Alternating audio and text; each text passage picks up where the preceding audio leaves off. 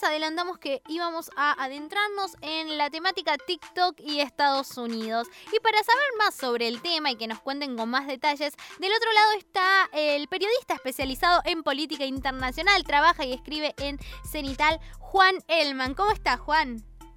¿Cómo están? ¿Todo bien? Muy bien, muy bien. ¿Vos cómo estás pasando con, la cuarentena? ¿Estás trabajando desde tu casa? Sí, estoy trabajando desde casa, estoy la, llevo, digamos. Bien.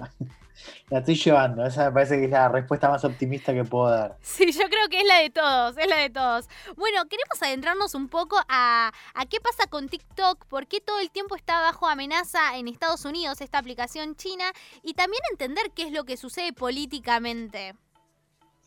Bueno, en primer lugar, lo que tenemos hoy es eh, dos escenarios del futuro de TikTok en Estados Unidos. O la aplicación se prohíbe o se vende a capitales estadounidenses. Sí. Ahí eh, el favorito, la empresa que ya está en conversiones para adquirirla es Microsoft.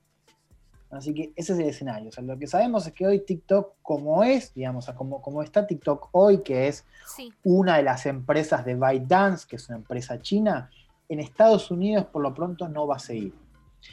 De ahí tenemos un montón de interrogantes, digamos, no sabemos cómo, o sea, si, la, si efectivamente va a haber un acuerdo con Microsoft, cómo va a ser ese acuerdo. Además, es un acuerdo que sería un poco extraño porque Microsoft salía a cargo de TikTok para Estados Unidos, Canadá, Australia y Nueva Zelanda, con lo cual ahí hay que ver cómo va a seguir funcionando la aplicación, ¿no?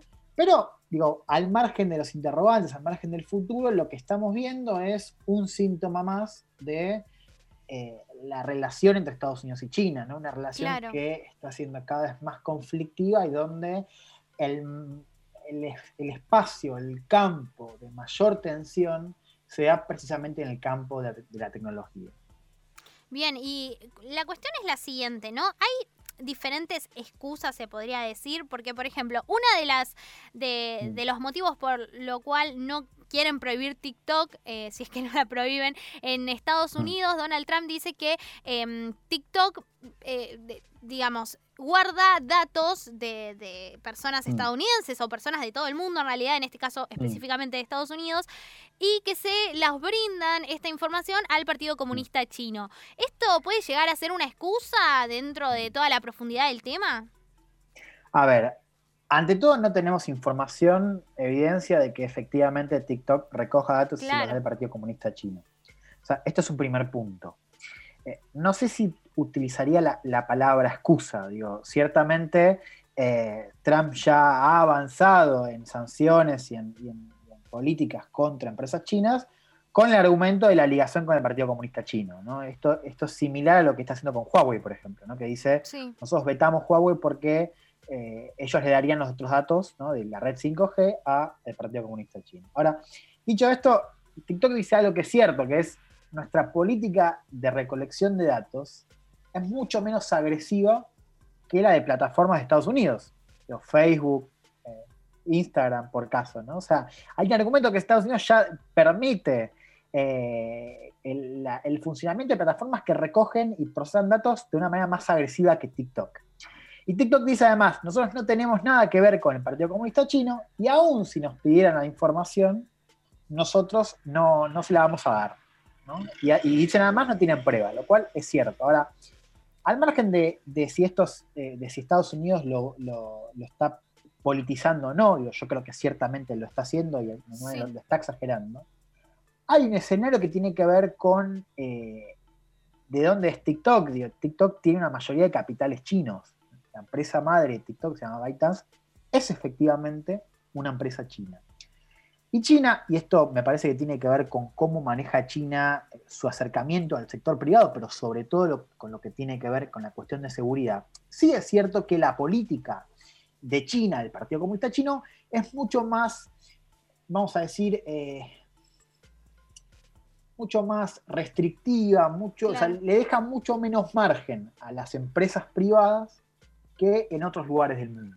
Bueno, sí. No, que con esto que decís, hace poco habían eh, realizado una ley en China para Hong Kong donde eh, eh, los datos que recibían a través de diferentes plataformas se lo podrían brindar ante cierta causa em, mm. al, al, gobierno chino o sea, hay una, una cuestión Hong Kong, en este caso no tenía, tenía la libertad de, no tener esta, esta opción, por mm. así decirlo. Entonces, hay una, una cuestión de, como, de, como decías vos, de restringir un montón de cosas. Sí, a ver, concretamente hay una ley en China que dice que cuando el partido, eh, por motivos de, seguridad nacional, te, te, pide ciertas cosas que podrían ser el acceso a datos, vos como empresa no te podés negar. ¿no? Ahora, de ahí a que, eso signifique que TikTok le va a entregar los datos del Partido Comunista Chino, hay un océano. Claro. Ahora, lo que lo interesante es, quizás otra cosa, que es, al margen de si hay una excusa o no, pensemos en esto, que es, hoy es un escenario de disputa estructural de Estados Unidos y China donde la tensión es cada vez mayor. Y hay una decisión por parte de la administración Trump, pero que también es compartida, diría, por el resto del sistema político. O sea, es un consenso bipartidario que, está extendido a las cúpulas militares y de inteligencia, que es que la mejor manera de lidiar con China de acá en adelante es mediante el distanciamiento pronunciado entre los dos países, ¿no? lo que se conoce como desacople. Si vos tenés de hace varias décadas, digamos cuatro décadas, una relación de Estados Unidos y China cada vez más cerca, digamos, una relación cada vez más integrada. Pensemos incluso, digo, la relación de Estados Unidos y China es un poco así el síntoma de, la globalización. ¿no? O sea, eh, eh, se produce en China lo que se diseña ¿no? y se integra también en términos de, eh, software en Estados Unidos. ¿no? hay una relación muy cercana. Bueno, ahora hay una decisión que, insisto, de Estados Unidos y diría también de la feliz de China, de que la mejor manera, y cuando digo mejor manera es también de la manera más segura, digamos, que cuando vos comprometes menos, es mediante la separación entre las dos potencias. Y lo que estamos viendo en este campo, que es el campo de la tecnología, es cómo se lleva a la práctica ¿no? ese supuesto.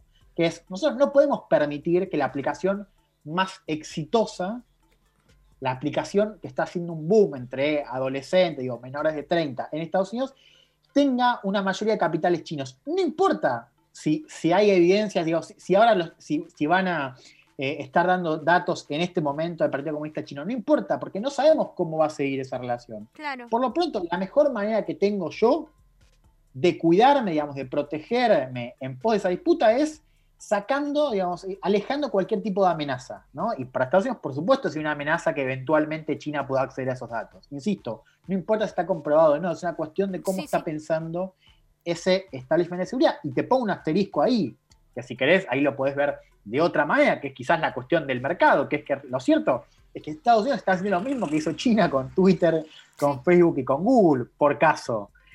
Eh, China, justamente por una cuestión en parte de seguridad nacional, no dejó, no dejó entrar a ninguna empresa de Estados Unidos que pueda recoger datos de ciudadanos chinos. Claro, o sea, se está dando lo mismo, digamos, están devolviendo. Bueno, sí, eso es una manera de pensarlo, claro, en cierta medida sí. Eh, digo, al margen de la, excusa, al margen del discurso, de, la justificación, lo que tenés de fondo primero es eso que decís vos, digamos, una retalación, si querés, 10 años después, porque lo cierto es que las decisiones chinas fueron muchísimo más, eh, digamos, fueron anteriores a, esta de TikTok, y también el síntoma, decía yo, de cómo están pensando, sobre todo las élites de Estados Unidos, el futuro de la disputa estructural entre Estados Unidos y China. Bien, y ahora por último te pregunto, ¿no? Se vienen las elecciones en Estados Unidos y crees que esto eh, realmente puede ser contraproducente, ¿no? Bueno, eh, vamos a ver, creo que eso va a depender qué suceda efectivamente con la aplicación. Claro. Eh, si efectivamente Microsoft compra TikTok, ahí no creo que sea contraproducente. Ahí me parece que, bueno, hay que ver también, yo te decía, la incógnita de cómo va a seguir funcionando la aplicación pero, pero no creo que, sea tan riesgoso. Ahora, si efectivamente TikTok se prohíbe, bueno, ahí para Trump puede ser eh, un golpe, pero bueno, menor. Lo, importante es que las, elecciones no se van a definir eh, por, esto, esto sin dudas. Bien, perfecto, perfecto. Entonces, eh, lo último que te quería preguntar, ya para dejar eh, el dato correcto, ahora tienen 90 días para que Estados Unidos em, pueda tener eh, las acciones de TikTok, Microsoft en realidad, ¿no? 45 días desde que salió la noticia. Quizás actualizó y yo no lo vi, ah, pero por lo pronto era hasta mediados de septiembre la, decisión. Eh, no, no. No, pará, acá tengo, sí, 90 días, perdón, acá lo acabo de chequear en vivo. Perfecto, eh, Son 90 días, eran 45 días y se extendió, eh, en estos días se extendió a 90, así que tenés 90 días, es un poquito más. Genial, entonces vamos a ver qué, qué sucede, qué sucede con TikTok si se prohíbe. O sea, definitivamente, como decías vos, hay dos vías, o se prohíbe o Microsoft se, se, adueña de, de las acciones. Efectivamente, así, así son esas dos opciones que se abren. Genial. Bueno, Juan, la verdad nos quedó muy claro todo lo que dijiste, muy buena toda la información para entender un poco también la trama política que hay detrás de, detrás de una aplicación que uno dice, ¿cómo puede ser que una aplicación tenga hmm. detrás un montón de cosas profundas en cuanto a las políticas internacionales? Y sí, definitivamente el entretenimiento te lleva a eso también, ¿no? Totalmente, totalmente de acuerdo. Bueno, muchas gracias Juan por pasar por el aire de FM Octubre. A vos, Camila, les mando un abrazo. Un abrazo. Así pasaba Juan Elman. Él es periodista especializado en política internacional.